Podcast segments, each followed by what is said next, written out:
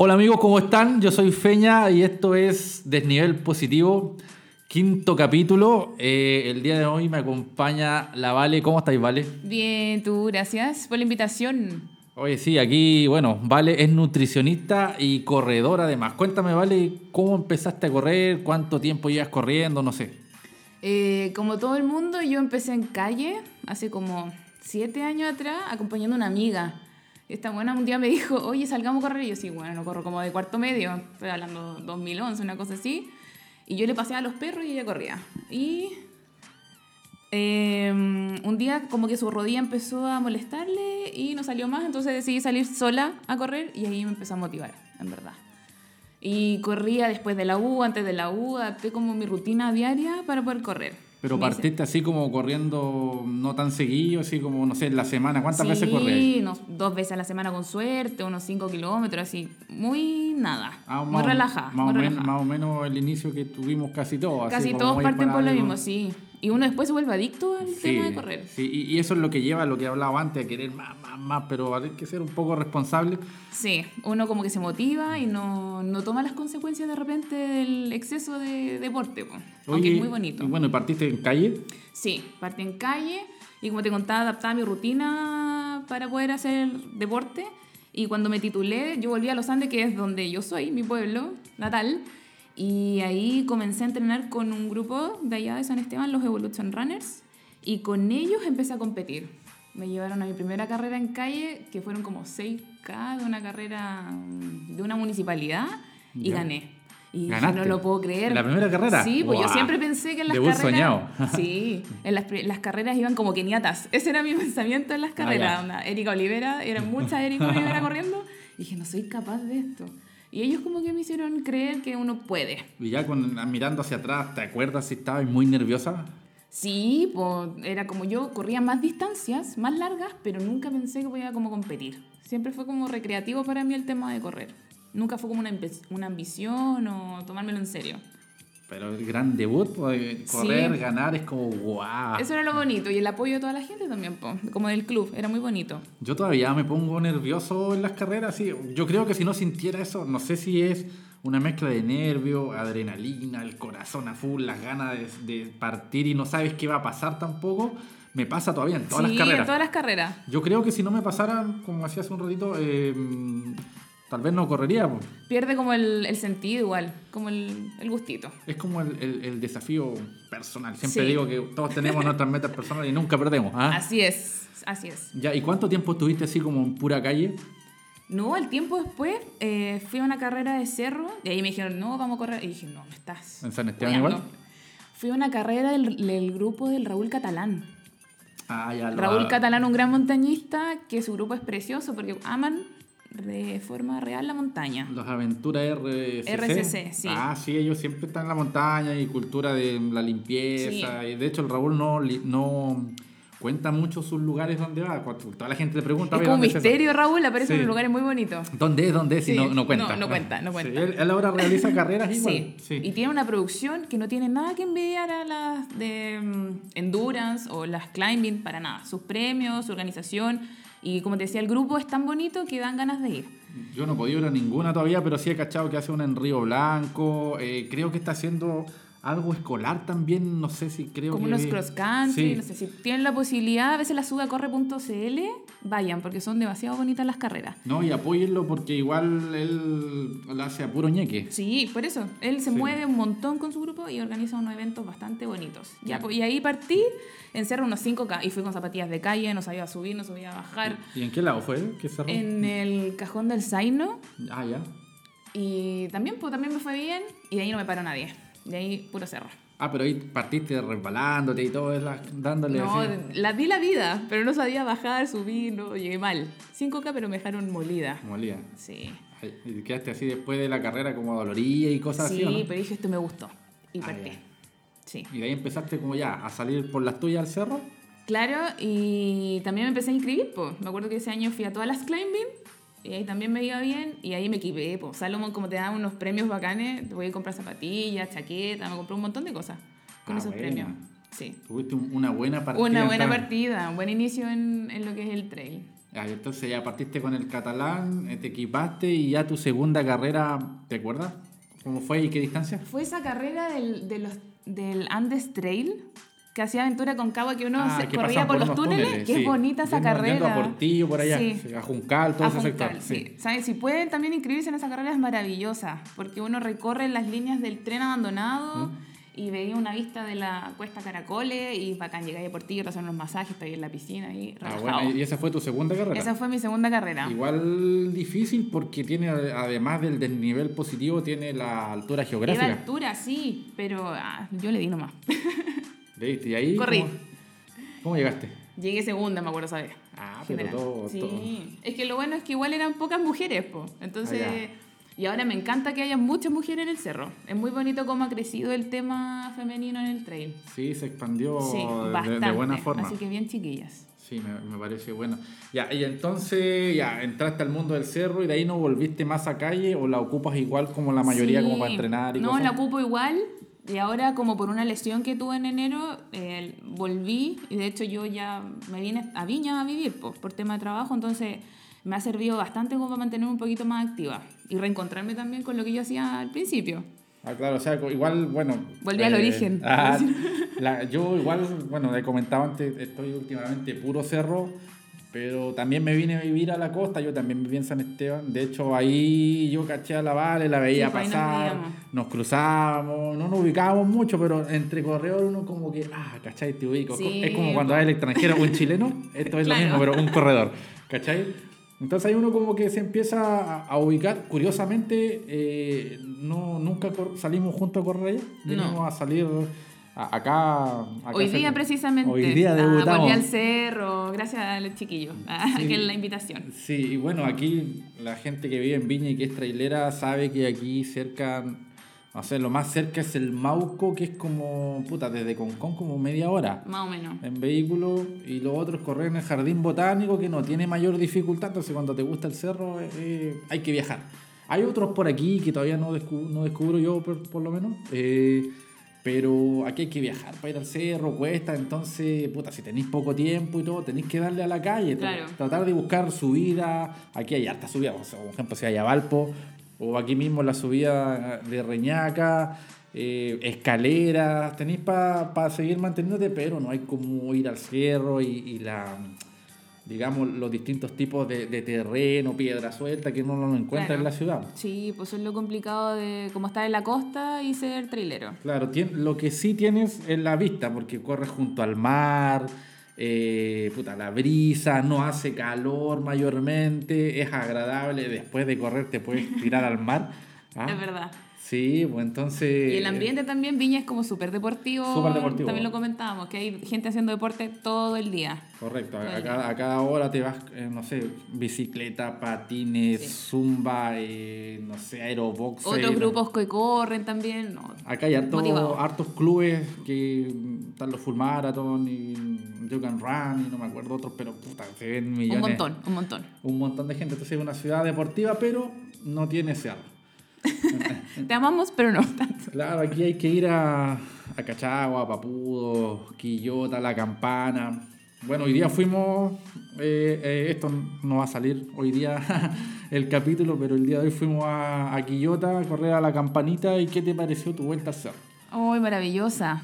Era, mm, es bastante corrible para la gente que va como seguido. Había una subida ahí que me mató. El pequeño Segama. la- Tenía razón Fernando que era como un, pequeño segama, pero bonito y se veía bonita la cumbre de la campanita. Y bueno, pudimos ver mucho porque estaba como todo tapado. Claro, justo se mostró, se abrió la niebla Sí. para ver la cima, pero hacia el valle no veíamos nada. No, no se veía nada. Pero bonito, así que contenta. Contenta Sí. por volver un, un poquito al cerro. Sube el, ese circuito sube piola, es constante pero no abrupto, excepto el Segama, que yo siempre lo trato de mostrar en video, pero no se nota tanto como estar ahí. Sí, verdad. En los videos no se aprecia tanto el- como es de empinado, pero No, es, Buen es- es durísimo. es buen desafío. Hoy desde el punto de vista profesional, como nutricionista eh, llevado al, digamos, centrémonos en el trail, Ujú.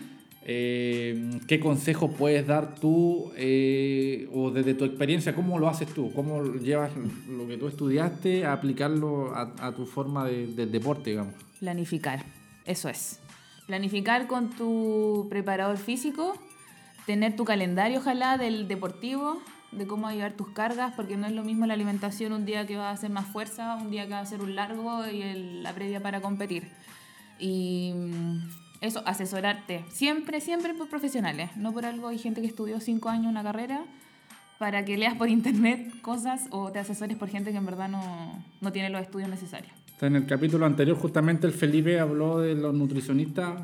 eh, más que nada se refirió a los entrenadores que dan planes nutricionales y, claro, gente como tú que estudia tantos años, para que venga alguien que no tiene idea y dé en base a lo que él cree, o tal vez, así como por ejemplo, no vale si yo voy eh, a un nutricionista, me da un plan para mí, para mi contextura, mi, no sé, mi, mi forma de entrenar, qué sé yo. Y me resulta y yo voy y se lo recomiendo a un amigo. Oye, este plan me dio a mí, síguelo. Porque Claro. es personalizado. Y, y, y peor aún es guiarse por gente que no sabe y que simplemente se le ocurre que porque vio un video en YouTube que hay que cargar carbohidratos. Oye, no, come lo Hay que típico. comerse un gel antes de... No, No, y lo típico, oye, el día antes cómete un plato de fideo. claro. Lo, lo he sí. escuchado un millón de Un veces. montón de veces, sí. Sí. ¿Y tú te armas tu plan nutricional? Sí. Obviamente. Depende, claro, depende, como te decía, de la carga que uno esté haciendo, eh, va a depender como de, de tu planificación. po.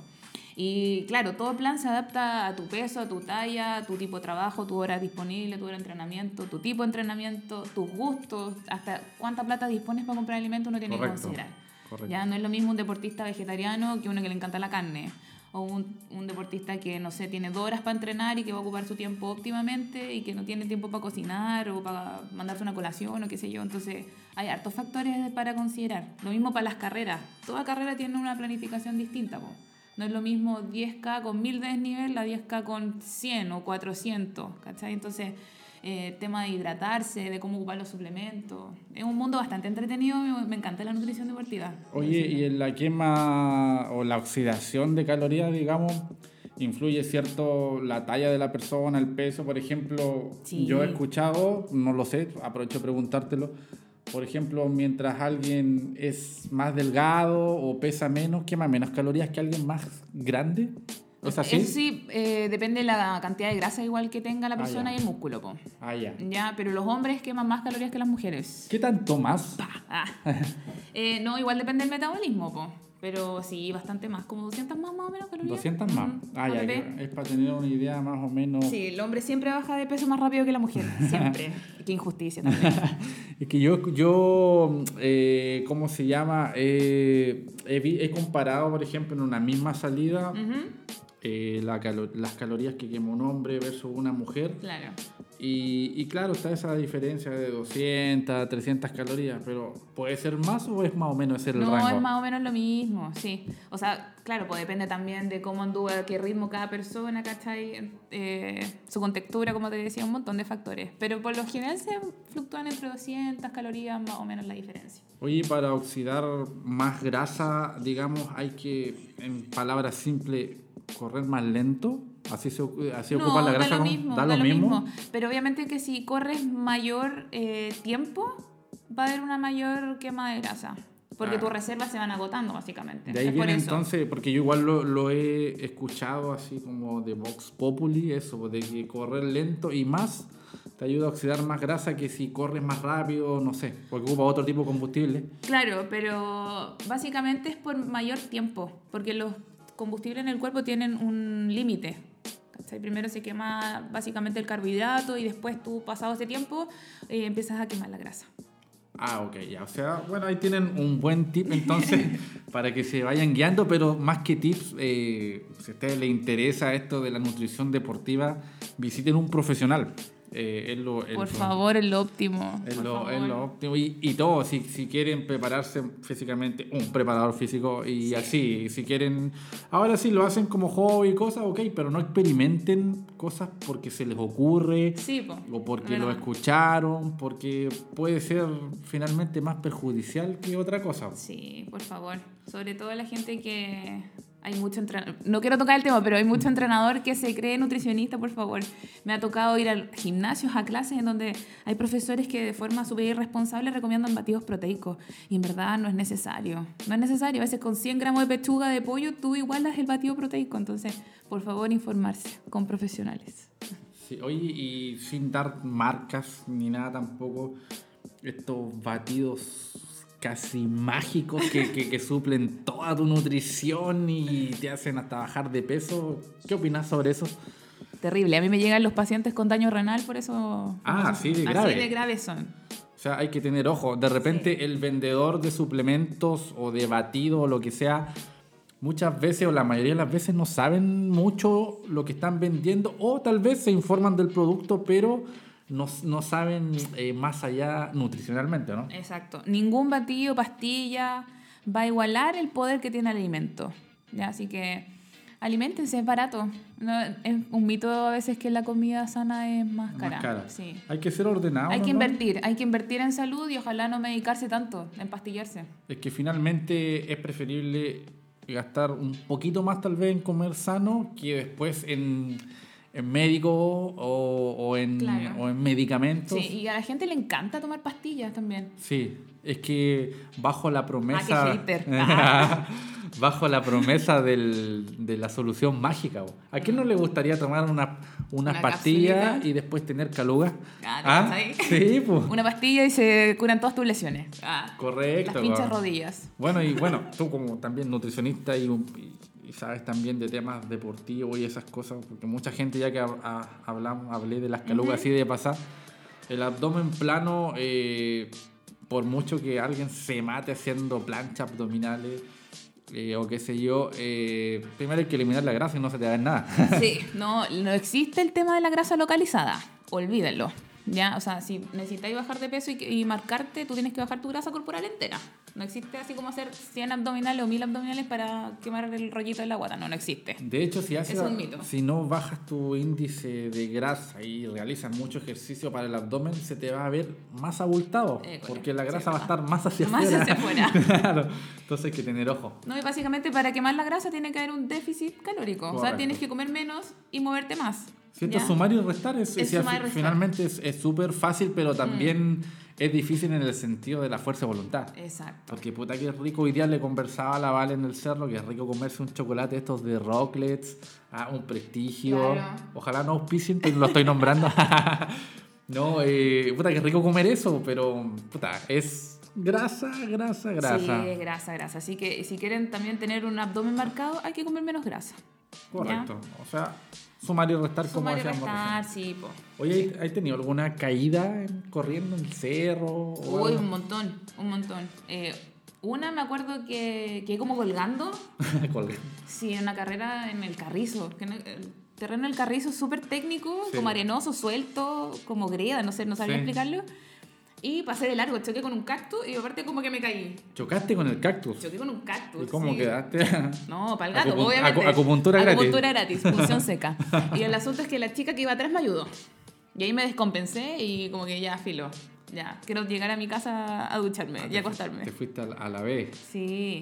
Y Oh, creo que la última caída fue en el Endurance, que también me pasé como la rodilla eh, raspada ahí. Pero te Feo. fuiste a tierras. Sí. Y la que me cayó ahora en bicicleta, pues. Ay, ¿cómo fue esa caída? ¿Qué te no, pasó? horrible. Pasé de largo, me caí, caí como... ¿Pero cómo caíste un hoyo o pasaste largo? No Pasé sé. de largo y me rompí un poco la pera también. ahí Uh, me, ¿en serio? Sí. Y lo más grave fue mi rodilla, porque ahí me lesioné un poquito. Ahí- y ahí tuviste que dejar de correr un Sí, tiempo. tuve que parar como dos meses. Dos meses. Guau, es difícil estar parado. Sí, no, decía, ¿qué hago? Estaba desesperada. Sí, no, desesperada. yo como contaba antes, igual tuve tres meses por una fractura y oh, yo trato de hacer otras cosas, cuanto aprender un poco sobre lo que me gusta hacer y cosas así, Mm. pero el bichito ahí de salir, Sí, sobre todo cuando hombre. es tu vida. Eh, yo, por ejemplo, en una historia de Instagram que subí ayer, contaba que puse el despertador a las 7 de la mañana. A mí me encanta correr en el cerro, lo que más me gusta. Eh, pero no tenía mucha energía, no tenía mucho ánimo, porque uno podría pensar que porque te gusta correr en el cerro es como que suena el despertador y ¡yeah! ¡Vamos! Y estuve de las 7 hasta las 9 ahí convenciéndome a mí mismo y hasta que me levanté y me fui. Y una vez en el cerro se pasan todos los males. ¿Cachai? Pero a veces cuesta mucho. Como ya estoy aquí, tengo que hacerlo. Sí, güey. A uno le cuesta. Sí. Y como que la gente, no sé, pues tú subes la historia y a mí me pasaba que mis compañeros del trabajo decían, oye, querés motivar. Y le dije, ¿tú sabes cuánto rato estuve pensando si salgo o no? Sí. Tuviste la historia. Pero a uno le cuesta caleta, es pura fuerza de voluntad salir a Sí. hacer deporte. Igual yo siempre cuento las buenas y las malas, cuando no tengo ánimo, cuando puta, fue una mala, porque hay, hay días en que uno se siente el campeón mundial de trail y otros días te sientes, no sé, un caracol, po. Claro. Entonces hay días y días, no hay que dejarse llevar por eso y claro, y siempre se dice que cuando uno sale sin ganas son como los días más provechosos en cuanto a que ya vamos a luchar y pues, la mente hay que entrenarla también. Mm, le ganaste a tu mente, sí, es verdad. Sí, hay que entrenar a la mente. Oye, ¿y alguna talla, anécdota, no sé, aparte de caerte? ¿Perderte? ¿Te has perdido? Perderte, sí. En esa de Landes Trail eh, nos perdimos. Te perdiste con- dentro del sí. túnel. Ah. no, no sé qué onda, nos perdimos con dos gallos más y como que pasamos por fuera del túnel. Y yo dije, no, pues si todo, todo el rato nos dijeron por el túnel. Ah, y ustedes iban por fuera. Sí, pues ya yo lo seguí, pues. Como era nueva, super polla, dije ya, filo. Lo sigo ahí. Y después me dicen, no, es por el otro lado. Y yo uy, me fui puteándolos todo el rato. Así como, no los conozco, pero ¡ah, qué rabia! Y ahí tuviste que correr como más, más, Más, de lo debido. porque nos tuvimos que devolver, meterme por el túnel. Ay, no, qué rabia. Ay, sí, bueno, pero suele pasar. ¿Quién no se ha perdido? ¿Quién no se ha caído? ¿Ah? Sí, no, comprando terreno, no. Han pasado tallas chistosas. Como también conozco gente a través del trail, es bonita esa parte también. Sí, se conoce harta gente, lo, lo hablamos en un capítulo anterior, que es como el cliché de que en esto se conoce gente buena y linda, pero es verdad, Es verdad. es verdad, y puta como que todo igual se ayudan, todos te dan algún consejo, Sí. Eh, no sé, así que es un mundo bonito, como también dije antes, debe ser también entre los futbolistas o entre los ciclistas, me imagino que debe ser parecido. Sí, sí. Así que no, no es solo exclusivo del, del trail, pero es algo que se da, se da mucho, hay mucha camaradería entre medio. Es verdad. Gente que se conoce, se encuentra en las carreras, se juntan fuera de las carreras, entonces es bastante bonito el ambiente que se forma. Sí. Oye, bueno, ya estamos en el tiempo. Eh, dar las gracias a la Vale. ¿Ten- ¿Tiene algunas palabras al cierre? Ah, Ah. Eh, no, si necesitan ayuda, me pueden buscar porque yo feliz de ayudar a toda la gente que necesita asesoría y entregar como un granito de arena para da, su tu, entrenamiento. da tu, tu Instagram o tu nombre para que te ubiquen. Ah, Ah, mi Instagram. Vale Ramírez lleva 3G y eso es. Búsquenla, búsquenla. Sí, y si se olvidan, me buscan a mí y yo les doy el dato. Sí, no tengo ni un problema en ayudarlos. Muy buena eh, profesional. Y hoy los que estén escuchando de la quinta región, costa o cordillera, inviten a correr. Hagamos un grupo y, y vamos. Sí, siempre andamos en busca de nuevas. Yo soy el robarrutas de Strava, así que tengan por seguro que si andan por ahí corriendo y suben su ruta y la veo, la voy a robar y la voy a ir a hacer. Así que gracias de nuevo, Vale, por, Gracias por darte el por la tiempo. invitación. Eh, y esto fue Desnivel Positivo.